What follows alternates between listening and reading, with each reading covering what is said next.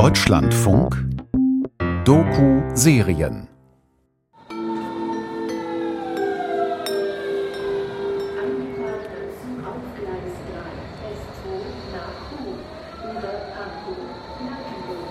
Da vorne eigentlich stand. Da ist die Stelle an der Kreuzung, wo die Straßenbahn früher rumfuhr. Also vor, vor der Haltestelle schilderte, da siehst du, bis dahin durftest du als DDR-Bürger und dann war es eben Grenzbereich. Und hier waren die ganzen Grenzkontrollanlagen, aber äh, Rainer Eppelmann steht an der Bösebrücke.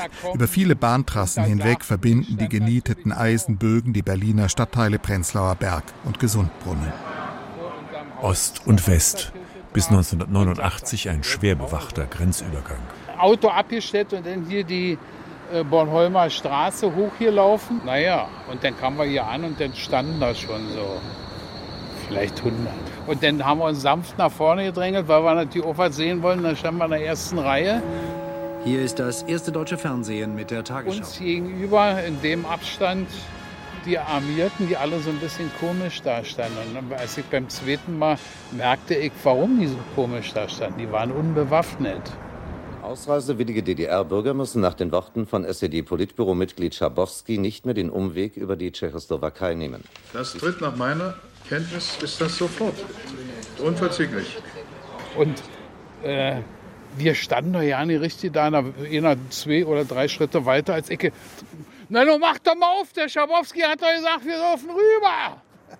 Und so ging es dann immer wieder, immer wieder, es wurden immer mehr. Pastor Eppelmann Straße, ahnt noch nicht, dass er bald der letzte Verteidigungsminister der DDR sein wird. Diese Straße war voll mit Leuten und Autos, die hupten und sagten, wir wollen drüber. Und er hat halt aufmachen müssen. Die Tore in der Mauer stehen weit offen. mal rum, zwei, drei Stunden. Ich gehe, ja, das ist, das ist richtig. Wir kommen wieder auf Garantie. Ich muss wieder unsere Nachricht. Heute früh um halb sechs. Müssen wir noch eigentlich wissen, was wir wollen. Alle Grenzen Wir gehen jetzt Bier trinken am Kühler. Bis heute hier am Innerberliner Grenze. Ausland ab sofort ohne besondere Anlässe Eppelmann schaut über die Brücke nach Westen.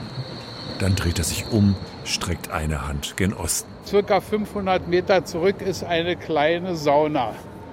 Und in der saß Angela Kasner und äh, saunierte, als wir hier für die Freiheit kämpften. Und ohne den Tag hätte ich die nie kennengelernt und wäre sie vermutlich nie Bundeskanzlerin der Bundesrepublik Deutschland geworden. Der Mauerfall hat uns gezeigt, Träume können wahr werden. Nichts muss so bleiben, wie es ist. Mögen die Hürden auch noch so hoch sein. Merkel-Jahre. Der unwahrscheinliche Weg der Angela M. Podcast-Serie von Stefan Detjen und Tom Schimmick. Folge 2. Ein plötzlicher Aufbruch. An der Geschichte von Angela Merkel ist ja bis heute so erstaunlich, wie da innerhalb weniger Jahre eine totale Außenseiterfigur aus dem Nichts auf die Mitte der politischen Bühne katapultiert wird. Die war ein Nobody aus einem No Place, ich auch. Die US-Politologin Joyce Mashaben schreibt 1990 an einer Monographie über ostdeutsche Identitäten. Sie irrt durch die Büros und Flure der frei gewählten Volkskammer auf der Suche nach einer Liste der neuen Abgeordneten. Und die Parteien, ich weiß noch, wie die CDU mir damals gesagt gesagt hat, ja, wenn sie eine kriege, die hätten wir auch mal gerne. Am 12. Juni läuft sie mit ihrem langen Fragebogen wieder einmal durch Ostberlin, will eigentlich den Ministerpräsidenten Lothar de Maizière interviewen und landet bei seiner Mitarbeiterin Angela Merkel. Ich fand sie einfach ehrlich. Die war also ganz sachlich. Die Complaints, die sie hatte, die waren eher auf Redefreiheit, Reisefreiheit und solchen Sachen gerichtet. Der Umbruch macht auch in der alten Westrepublik Dinge möglich, die bis dahin undenkbar schienen. Meine Damen und Herren, ich bin Physikerin und habe vom Januar bis zum März dieses Jahres als Pressesprecherin des Demokratischen Aufbruchs gearbeitet. Angela Merkel wird im April 1990 stellvertretende DDR-Regierungssprecherin, im Dezember Bundestagsabgeordnete, im Januar 1991 Bundesministerin. Schon Ende 1991 ist die Stellvertreterin Helmut Kohls an der Spitze der CDU. Es wurden abgegeben für Frau Angela Merkel 621 Stimmen. Eine Frau, die sich erst im letzten Moment, als die Revolution eigentlich schon vorbei ist, zaghaft einmischt. Als die Wirren der Revolution schon von den Anfängen einer neuen Ordnung überlagert werden. Als es kein Risiko mehr gibt, auf den Straßen von Sicherheitskräften zusammengeknüppelt oder verhaftet zu werden. Frau Merkel, ich darf Sie fragen, ob Sie die Wahl zur stellvertretenden Parteivorsitzenden annehmen. Sie ist offensichtlich keine Wieder, hat sie auch zum Glück nie behauptet. Nicht? Im Unterschied zu anderen, die damit ihr Problem hatten, hat sie ja nie behauptet, dass sie ein widerspenstiges Wesen in der DDR gewesen ist. Sie, sie war ehrgeizig und wissbegierig und äh, hat da eben den einen oder anderen Kompromiss ganz sicher eingehen müssen, wie alle DDR-Bäuer oder sie wären eben letztlich verreckt. Daran finde ich, ist noch nicht unanständig. Erst spät, Ende 1989, verlässt Merkel den Schutzraum ihres Instituts, sucht Anschluss an die Bewegung. Vielleicht gerade, weil ich aus dem Pfarrershaushalt kam und das Christsein noch anders erlebt habe, war ich besonders wütend auf die CDU. Also ich wäre noch eher in jede andere Partei gegangen, aber niemals in die CDU. Ein Kollege nimmt sie mit zur neu gegründeten sozialdemokratischen SDP. Merkel dockt nicht an. Das Geduze der Genossen ist ihr fremd. Sie stößt zum demokratischen Aufbruch. Merkel äh, kam in irgendeine leerstehende Wohnung, die wir dann quasi besetzt haben und da Miete bezahlt haben. Einige Akteure dort kennt sie, viele kommen aus dem kirchlichen Umfeld. Rainer Eppelmann, auch der Vorsitzende Wolfgang Schnur, der regelmäßigen Kontakt mit Merkels Vater Horst Kasner hatte. Merkel entschließt sich, beim DA mitzumachen und fällt auf. Dann hat sie angefangen, äh, zunächst da Elektronik, die sie uns. Wohltäter aus dem Westen hatten den neuen Parteien der DDR Computer gespendet. Die junge Physikerin weiß, wie man sie bedient. Und wir haben mit Blaupause und Kugelschreiber gearbeitet. Wir haben da ja nichts gehabt. Und im Vorzimmer von Schnur sah ich dann erstmalig eine junge Dame, die gerade frisch gelieferte äh, Computer irgendwie auswickelte. Und ich habe dann also versucht, mit der Dame ein erstes Gespräch zu führen. Möglicherweise habe ich das didaktisch nicht so besonders schlau äh, empfunden, äh, angestellt, denn später hat sie gesagt, ich sei etwas hochnäsig gewesen. Aber äh, ja, auf jeden Fall fiel sie mir auf und ich habe mir sofort Notizen gemacht und äh, sie war damit mir für mich registriert.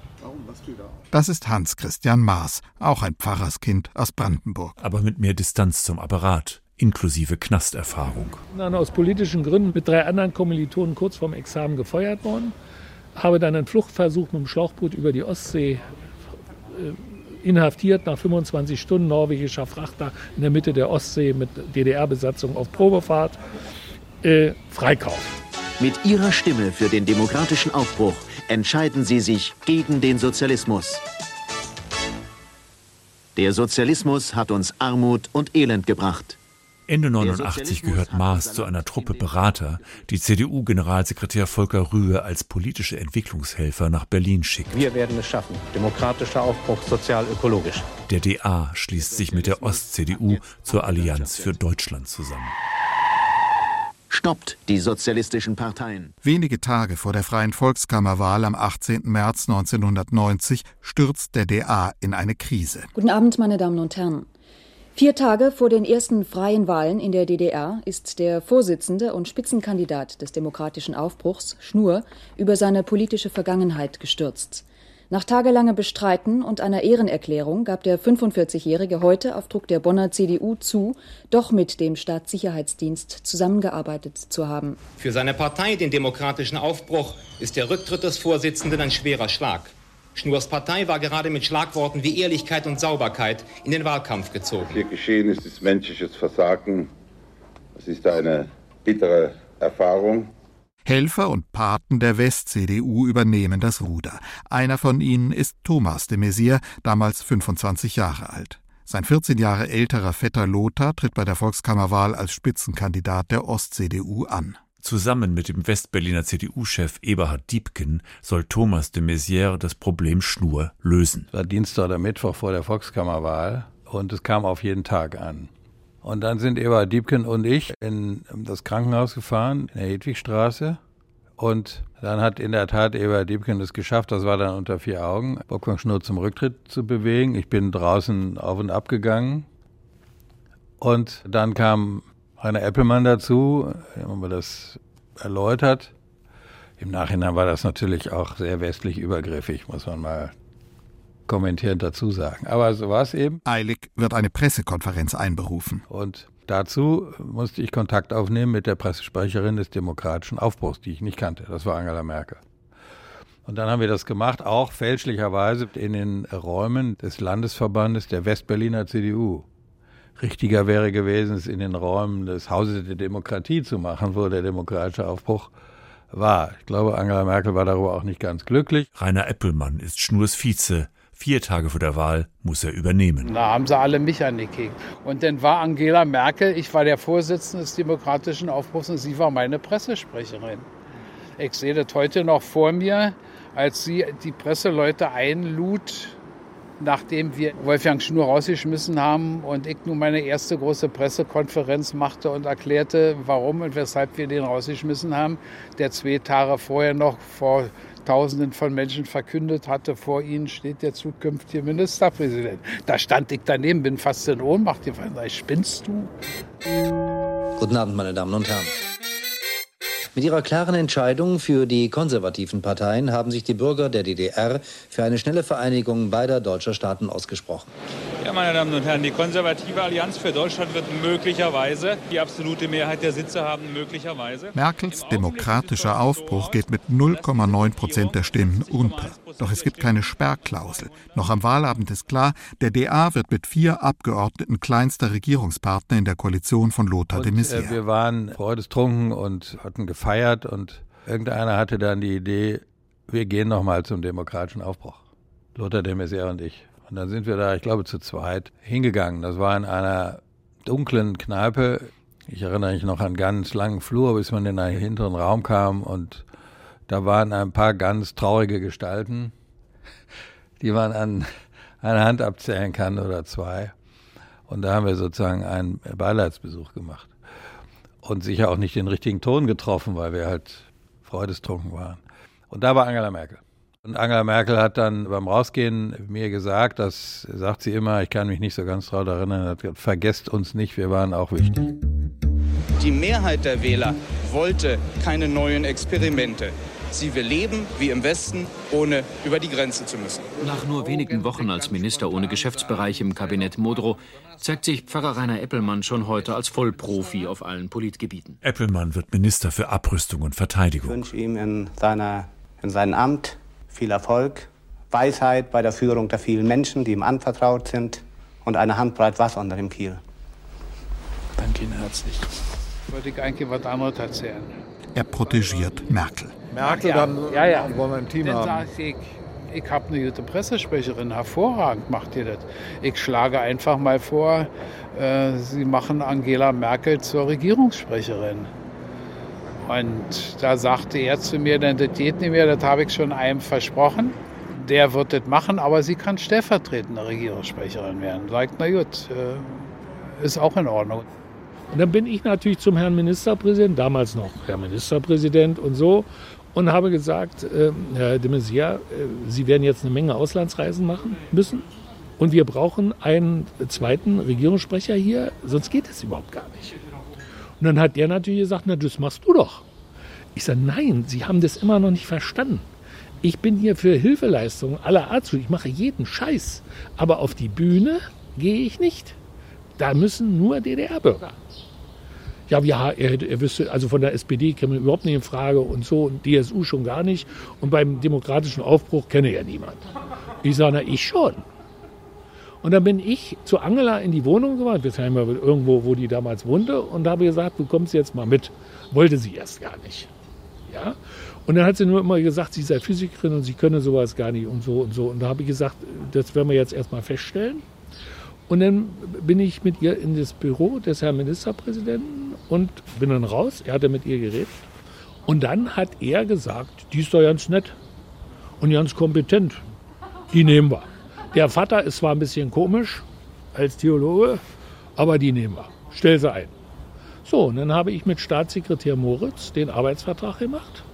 2500 Ostmark, das war eine Menge Geld für damalige Verhältnisse. Und es wurde die Regierungssprecherin, stellvertretende Regierungssprecherin Angela Merkel.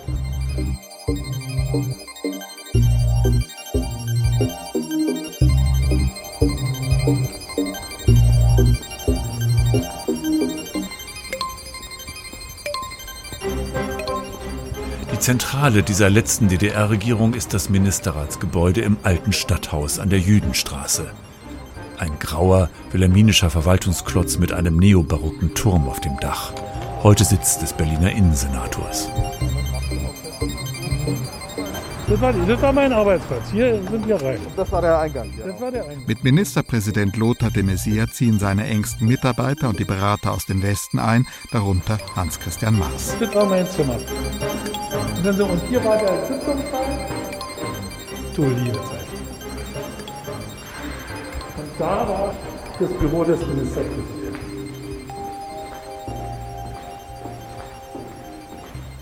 Alle diese Bereiche, die mit roten Kokosläufer ausgelegt waren, waren im Grunde genommen öffentlich nicht zugänglich. Es gab Leute in diesem Ministerrat, die uns glaubwürdig erklärt haben, dass sie Herrn Ministerpräsidenten Stoff, obwohl sie schon 20 Jahre hier gearbeitet haben, noch nie gesehen haben. Links das Büro des jetzigen Berliner Innensenators Geisel. Ein langer, breiter Gang, alles sehr schmucklos. So, und auf der Seite Thomas de Maizière, Fritze Holzwart, also die Berater für Wirtschaft und so. Und da auf der Seite war Matthias Gehler und Angela. Die saßen hier. Hier, Zimmer 4215, Büro des Staatssekretärs. Ich bin ja immer zu Gela rein, weil wir dann hier, hier haben wir Morgenbesprechung gemacht, in so einem größeren Saal. So, und hier habe ich den ersten Xerox-Fotokopierer aus Bonn aufstellen lassen. Und wir haben hier äh, die erste Telefonleitung aus West-Berlin mit einer Muschel verbunden, um DPA, Nachrichtenagentur, zu bekommen. Ja, und ein Faxanschluss, was ganz wichtig war, sodass wir direkt ins Bundeskanzleramt von hier hin und her faxen konnten. Das war meine erste Arbeit.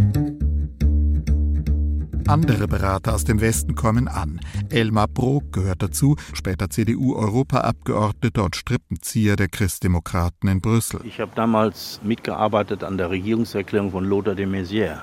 Ich war ja Wahlkampfleiter der CDU in Brandenburg. Und dann sagte der, ich habe zwei tolle Frauen bei mir, die müssen Sie kennenlernen. Und dann rief er sie. Und dann standen dann zwei junge Damen nebeneinander. Eine war Petra Erler und andere war Angela Merkel. Das war die erste Begegnung. Petra Erler wird später Kabinettschefin und Lebenspartnerin des deutschen EU-Kommissars Günther Verheugen. Die andere Frau wird Bundeskanzlerin. Wie wirkte Merkel damals auf Brok? Junge Frau, noch DDR-mäßig von den Klamotten her aussehen, wie es halt so ist, aber sehr schnell begreifend, um was es geht. Ne? Dabei hatte sie schon immer Westjeans getragen, die kamen im Paket von den Hamburger Cousinen. Auffällig, bei den wichtigen Verhandlungen über den Einheitsvertrag taucht meist die Vizesprecherin an der Seite des Ministerpräsidenten auf. Und dann haben wir beide ungeheuer Glück gehabt. Der Regierungssprecher hatte Flugangst. Merkel ist bei Auslandsreisen und den Verhandlungen zum Abschluss des 2 plus 4 Vertrages in Moskau an der Seite Lothar de Maizières. Und im September, also einen Monat vor dem 3. Oktober, rief dann Gela an und klagte, niemand würde sich um sie kümmern. Und am 3. Oktober seien sie beide arbeitslos. Sie wird im Bundespresseamt als Referentin geparkt. Günter Krause, Vorsitzender des neu gegründeten CDU-Landesverbandes Mecklenburg-Vorpommern, bietet Merkel einen Wahlkreis an der Ostsee an. Sie fragt ihren Mentor Maas. Und da habe ich gesagt, Angela, das ist ein wunderbarer Vorschlag. Und mehr als schiefgehen kann es gar nicht. Du nimmst die Kandidatur an. Und habe dann den damaligen Pressefotografen, mit dem ich befreundet war und bin, Michael Ebner von der Bild-Zeitung, gesagt, Michael, du fährst jetzt mit Angela auf die Insel und machst ein paar anständige Fotos. Und dabei ist dieses berühmte Foto mit dem Fischern und den entstanden. Ja? Ja, genau. So. Ist das Aki? Ja. Ach, doch, doch. Aber da will ich mit reinbringen. In Lobbe am südöstlichen Zipfel der Insel Rügen, ein Dörfchen, gediegen. Nee, Scheißwetter. Naja, gut. Ist so. Können wir nicht ändern. Ein Stück weg von hier, Richtung Strand, ist das Merkel-Bild entstanden. 1990. Fünf Mann in einem dunklen Schuppen. Dazwischen, mit Jeansrock und einer weinroten Strickjacke, die junge Bundestagskandidatin Angela Merkel. Wer ist wer? Äh, das ist Eberhard Heuer. Das ist mein Vater. Äh, das ist Rainer Ehlers. Das ist Martin Holz. Und hier hinter, da hinten, damit er, das bin ich. Gut 30 Jahre ist das her. Von den Männern auf dem Foto leben nur noch zwei. So kamen die hierher. Die war damals auf Wahlkampf in, für Mecklenburg-Vorpommern. Und na, wir kamen vom Wasser und äh, dann stand da mit einem ein Auto und äh, naja, gut, können ja auch Urlauber sein, die mal gucken wollen. So, und dann äh, kamen wir dann in unseren Schuppen und dann kamen sie rein und äh, dann hat erstmal Eberhard gefragt, wer sie denn ist und so. Man musste das ja nur wissen, ne? Das war ja alles nicht so einfach. Dann hat sie dann sich dann eben vorgestellt, wer sie ist und so und so. Und dann äh, hat er gesagt, ja, äh, wenn du schon hier bist, dann musst du auch einen Schnaps mit uns trinken. Und dann hat sie auch gemacht und hat, dann kam so ein Wort ins andere und äh, ja, sie kandidierte ja für die CDU damals. Stimmenfang hat sie gemacht. Sie hat bei uns gefischt, ja. Sie tranken Goldkrone. Man kann mit ihr als Mensch gut reden. Ne? Wir jedenfalls in Loppe kamen mit dieser Frau gut zurecht. Sie war ein Mensch. Aki Bull holt den Kaffee. Er war später mit ihr Kaffee trinken. Er mochte sie. Er kann nichts Schlechtes sagen. Hans-Joachim Bull ist sogar in die CDU eingetreten. Das war eine CDU-Hochburg hier, meint er. Sein Opa war einst in der Block-CDU. Ähm, bloß. Äh er kramt eine Mappe hervor mit Merkel-Andenken, Zeitungsschnipseln, ein paar Schnappschüssen. Einer ist von Angela Merkel signiert. Ich nehme an, wir werden noch was finden.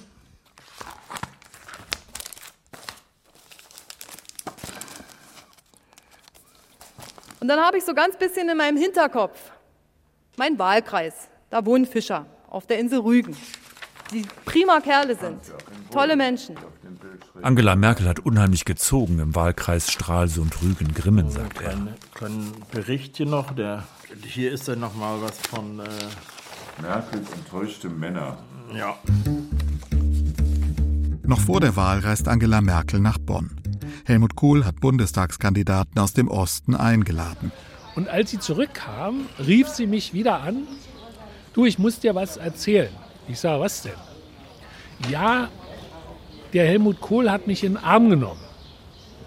Ich sage, das ist aber ein sehr gutes Zeichen. Ja, das sagen die anderen auch alle. Ich, ich sage, das mindestens parlamentarischer Staatssekretär.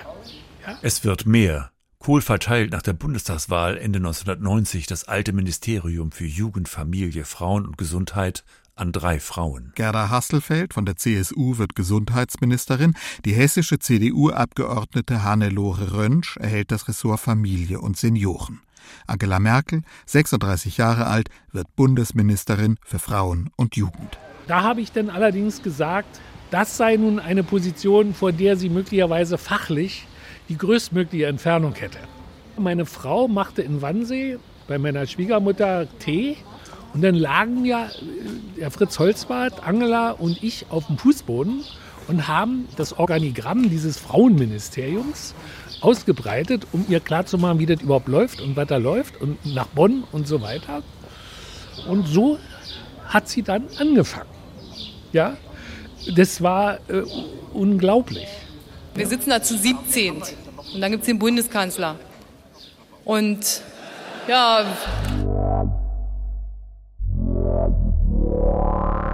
Kohl hat ja immer auch Menschen geholt, die nicht so dachten wie er oder in Teilen nicht so dachten. Er war viel liberaler, als wir annehmen. Der hatte mehrere Gesichter.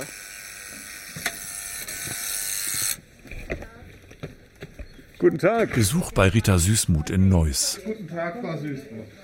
Durch die weit geöffnete Gartentür scheint die Sonne ins Esszimmer. Im Garten blüht es. Sie hat Kuchen und Gebäck besorgt. Ich hole mal eben den Kaffee. Kann ich Ihnen helfen? Eigentlich nicht mehr. Rhabarber, Aprikose und Plunder mit Kirsche. Oh, das ist toll. Als Merkel Ministerin im Kabinett von Helmut Kohl wird, ist Süßmuth seit einem guten Jahr Bundestagspräsidentin. Ich fand's von ihm klug. Das war ja ein Schock für den Westler. Was soll die denn da? Kann die das denn überhaupt? Nicht? Also es war ja das Mädchen. Kann das das? Und für solche Überraschungen war Kohl oftmals gut.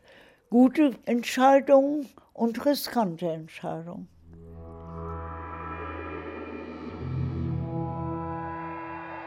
Kurz vor dem Fall der Mauer im September 89 hatte Süßmuth zusammen mit Heiner Geißler und Lothar Späth versucht, den Patriarchen zu stürzen. Die Revolte sei nicht besonders professionell gewesen, sagt Süßmuth im Rückblick. Der Druck von Helmut Kohl konnte schon sehr groß sein, wenn er seine Ziele hatte und auch die Gefolgschaft in der Erwartung war, sie tun, was ich will. Ich habe auch keine Hemmung, dort das, was ich denke, zu sagen. Und insofern kann ich erstmal kein größeres Problem in der Kabinettsrunde erkennen. Hallo, hallo. Grüße Sie. Kommen Sie rein. Dankeschön. Ein anderer Besuch, Felderfing am Starnberger See. Ein gemütliches Einfamilienhaus. Sabine Leuthäuser-Schnarrenberger saß zweimal als Justizministerin mit Angela Merkel am Kabinettstisch. So, haben es gleich hergefunden. Anfang der 90er Jahre bei Kohl in Bonn, dann ab 2009 im zweiten Kabinett Merkel. Was kann sie nicht? ähm, ja, Sie merken, ich bin da eher positiv gestimmt. Ähm, was ist eine Schwäche? Es kann auch eine Schwäche sein, sehr routiniert eine Aufgabe wahrzunehmen und vielleicht zu wenig das auch emotional zu teilen mit anderen. In Bonn erlebt Leuthäuser Schnarrenberger einen der seltenen Momente, in denen die junge Ministerin von Gefühlen überwältigt wird. Sie war die führende Ministerin und hatte mehrere Anläufe unternommen, so eine Verordnung endlich in die Kabinettssitzung zu bekommen, hatte sie auch angekündigt. Merkel ist inzwischen als Nachfolgerin von Klaus Töpfer Umweltministerin und hat nach langen Abstimmungen mit den anderen Ministerien einen Verordnungsentwurf in die Kabinettssitzung eingebracht. Und eigentlich ist der normale Ablauf der, wenn ein Punkt dasteht, kann der Ministerin, die Ministerin kurz noch was sagen und dann geht man zum nächsten über, weil es ist ja alles klar inhaltlich äh, durch die vorherigen Abstimmungen. Und da rief Bundeskanzler Helmut Kohl den Punkt auf und sagte, äh, der wird nochmal zurückgestellt, weil es doch noch neue Aspekte gegeben hat, über die man noch mal reden müsse. Merkel wird klar, Kollegen, vielleicht Verkehrsminister Wissmann, vielleicht Wirtschaftsminister Rexroth hatten hinter ihrem Rücken die direkten Drähte ins Kanzleramt genutzt, um Merkels Umweltverordnung zu stoppen. Und da war sie derartig auch emotional erzürnt, dass sie dann aufstand und rausging. Das hatte es an Kohls Kabinettstisch noch nicht gegeben. Man geht normalerweise bei diesen kurzen Kabinettssitzungen nicht zwischendurch raus und kämmt sich oder so. Und das war eine extrem spannungsgeladene, emotionale Situation, guckten da alle ganz betreten. Und da habe ich mir gedacht, das ist, kann man doch so nicht stehen lassen. Und dann habe ich gedacht, jetzt stehe ich auch auf, gehe mal raus, äh, wo Frau Angela Merkel geblieben ist. Und wenn man rausgeht, wo geht man hin? Darmtoilette kann man sich da nochmal schön ärgern. Und da war sie auch. Und ähm, dann haben wir uns da ein bisschen unterhalten, weil ich ihr auch gesagt habe, ich könnte das überhaupt nicht nachvollziehen, fände das auch ohne, dass ich in der Sache Ahnung hätte, einfach eine Art des Umgangs entsetzlich sein. Und so haben wir uns ein bisschen unterhalten und dann sind wir wieder zurück in die Kabinettssitzung gegangen. Die Geschichte macht die Runde. Und sie dann, was wohl stimmt, in, in Tränen ausgebrochen sei und das natürlich dann wieder nach draußen getragen wurde, was ja auch schon irgendwie eine Frechheit ist, aber na, so war es halt. Mir ist es auch oft schwer gefallen, wenn ich so verzweifelt war, machst du weiter, machst du, mach ich weiter. Das gibt es, wo man dann sagt, Mensch, jetzt wieder nicht und wieder war es falsch. Auch Rita Süßmuth bekam die Tränen mit. Ich erinnere mich, als sie das erste Mal geweint hatte und das öffentlich wurde. Darüber zu sprechen, was hat dich da so schockiert? Denn dieses Weinen wurde ja als immense Schwäche ausgelegt. Spöttelnd, negierend. Und da sagt sie, ich werde nie wieder weinen. Achten Sie mal darauf, sie hat eine extreme Selbstkontrolle. Und Frau Merkel lernte ich dann kennen, als sie Jugendministerin war, also Ende 1990, Anfang 1991. Günter Banners, langjähriger Korrespondent der Frankfurter Allgemeinen in Bonn und Berlin, empfängt uns in seiner Berliner Wohnung. Diesmal haben wir den Kuchen mitgebracht. Und dann hatte ich auch ein Gespräch mit ihr, einen ziemlich selbstbewussten Eindruck. Also nicht irgendwie das kleine, unbedarfte Mädchen, das da jetzt dankbar ist, am Tisch des Herrn einen Platz zu haben, erzählte sie, wie sie den Altvorderen, also dem Helmut Kohl und dem damaligen Finanzminister Weigel, erklärt hat, wie die DDR und die Wähler dort und die Menschen dort und die Verhältnisse dort, wie die zu verstehen sind und was die Wähler für Bedürfnisse haben und was die erlebt haben im Zusammenbruch der DDR des SED-Regimes. Und das klang ganz und gar nicht unbedarft, sondern eigentlich relativ selbstbewusst. Banners registriert schnell, wie machtbewusst Merkel ist. Staatssekretär damals im Umweltministerium war Herr Strothmann und der war der Chef des Umweltministeriums oder er fühlte sich als der Chef schlechthin und mindestens genauso wichtig wie der Minister. Und dann hat Frau Merkel den innerhalb des ersten Vierteljahres entlassen. Und das fand ich damals ein echt tolles Ding, weil damit hat sie klar gemacht, die Chefin des Hauses bin ich. Zehn Stunden lang tagten die Delegierten die ganze Nacht hindurch, bis sie am Vormittag endlich das Protokoll von Kyoto verabschiedeten.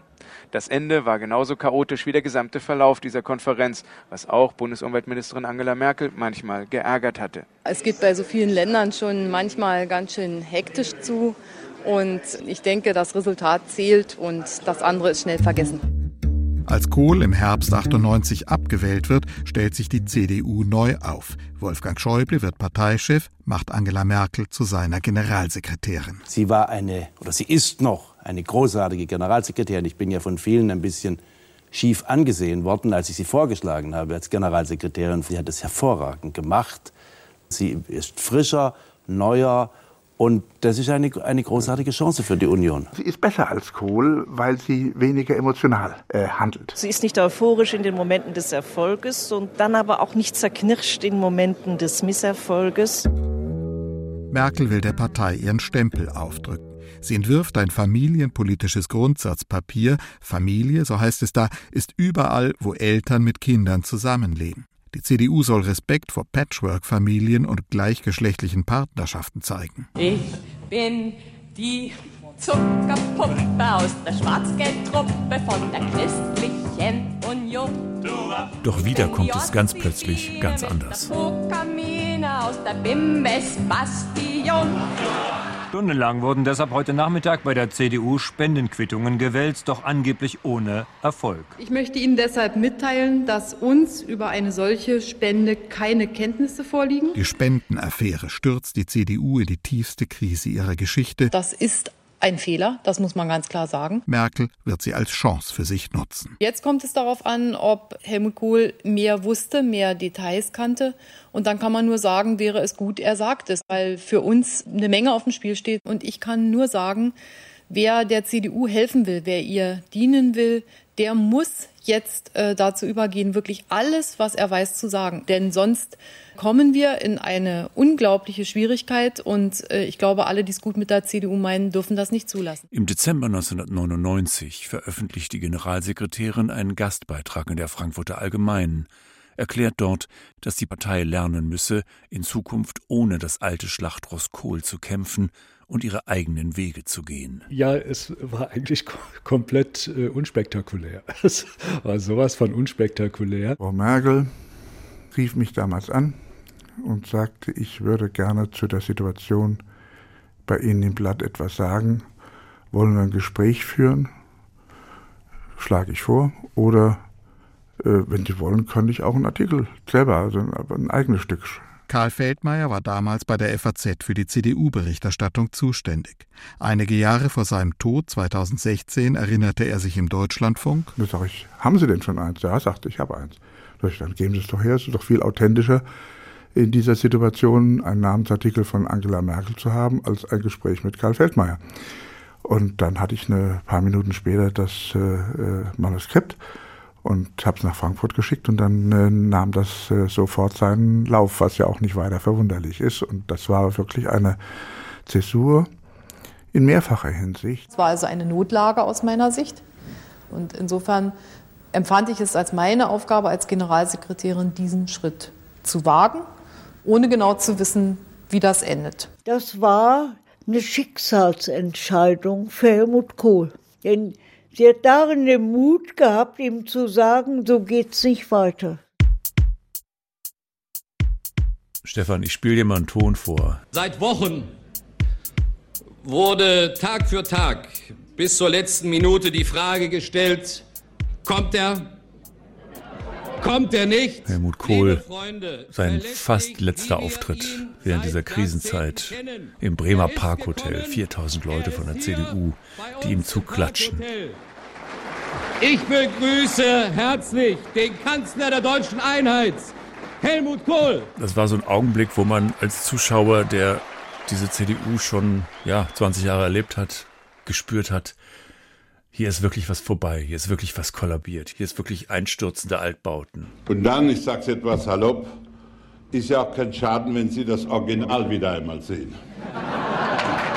Du hast die, diese ganze Ära Kohl ja auch als politischer Journalist in Bonn noch miterlebt. Ja, ich kam tatsächlich bei der Wahl 83 nach Bonn und guckte im Bundestag auf die Karte mit den Lämpchen, wo entweder rot oder blau aufleuchtete am Wahlabend und ich weiß, die Überschrift unseres Textes war die Republik der blauen Lämpchen. Da hatte Kohl seinen Riesensieg eingefahren und Helmut Schmidt, den er ja vorher schon per Misstrauensvotum abgeräumt hatte, endgültig in Rente geschickt. Ich erfahre auch sehr viel Sympathie und Zuspruch, auch übrigens heute Abend. Während ich im Sommer 1999 nach Berlin kam. Ich war nicht in Bonn gewesen. Ich war vorher beim Bundesverfassungsgericht als juristischer Korrespondent gewesen und habe dann diesen Neuanfang in Berlin erlebt. Zunächst mal als einen kompletten Irrsinn in dieser Parteispendenaffäre, auch den ganzen überdrehten Journalismus in diesen Monaten, in komplett überfüllten provisorischen Parteizentralen,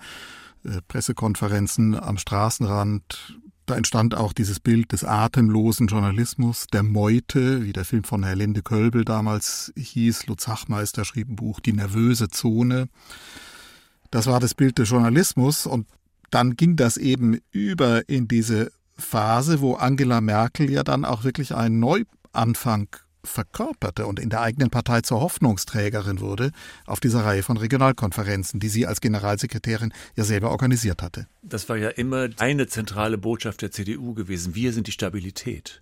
Und so war es ja auch. Die Kohl-Ära war naja, für uns eher die bleierne Zeit, eine Zeit, in der lange gar nichts passierte. Dann kam die Wiedervereinigung. Das hat ihn ja auch neu belebt, sonst wäre er wahrscheinlich weg gewesen.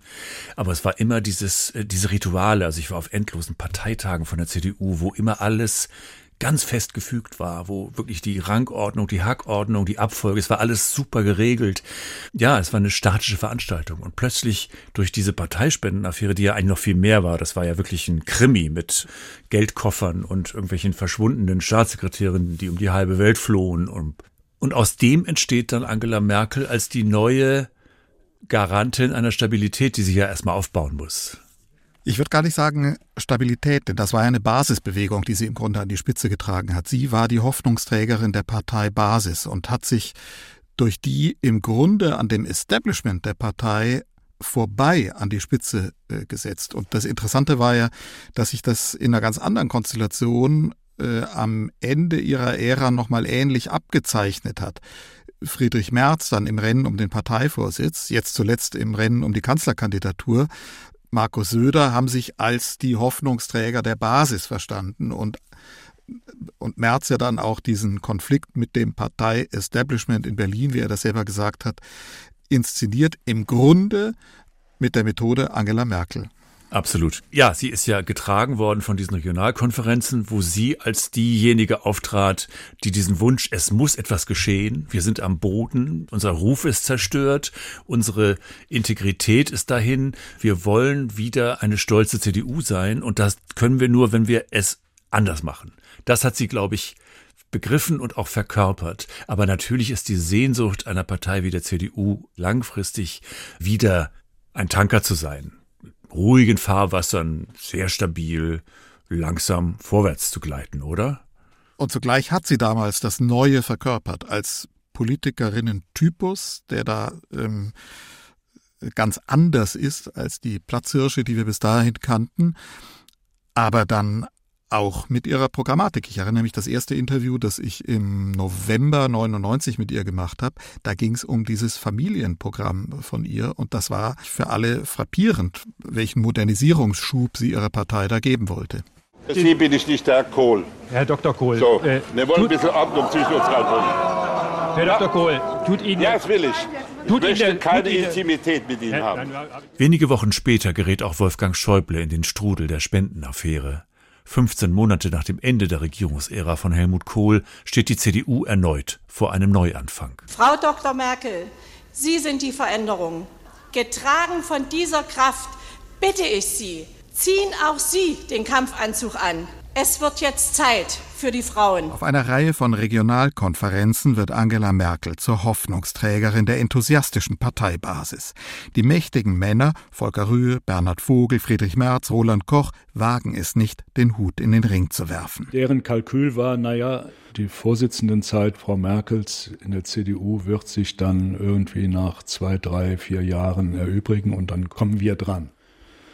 Und darin haben sie sich ja getäuscht. Ich möchte das Ergebnis der Wahl der Parteivorsitzenden bekannt geben. Am 10. April 2000 wird Angela Merkel in Essen zur Vorsitzenden der CDU gekürt. Abgegeben wurden für Angela Merkel 897 Stimmen, das sind 95,94 Prozent.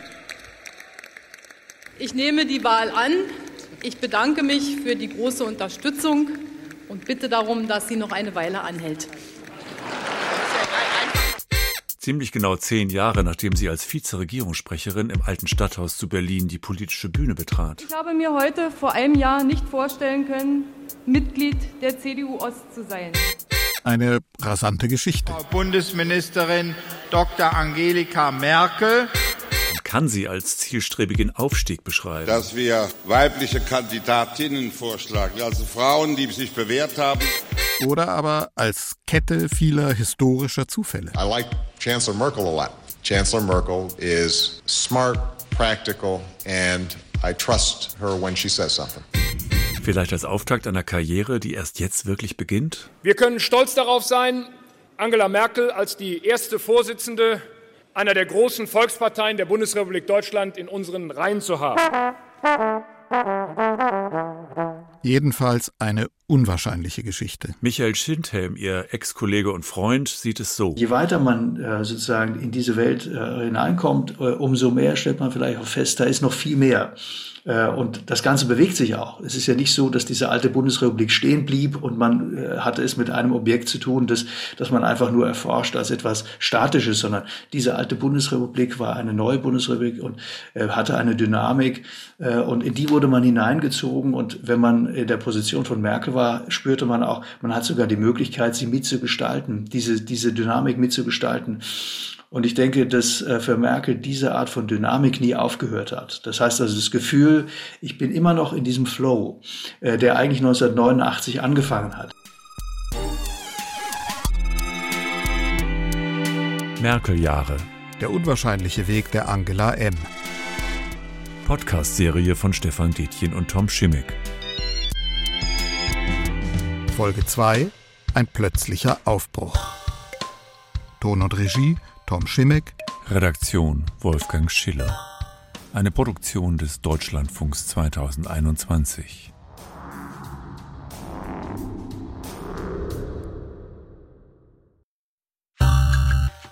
So, so können Angela Merkel und ich die Partei nicht führen, weil wir nicht Helmut Kohl sind. In der nächsten Folge Und weil die Zeiten anders sind und außerdem, weil kein Geld mehr da ist. Meine Damen und Herren, Deutschland steht an einer Wegmarke. Sie hat inhaltlich die Partei nach vorn geführt. Und nun ähm, machen wir einfach daraus das Beste. Merkel-Jahre. Der unwahrscheinliche Weg der Angela M. Folge 3 1 und 1.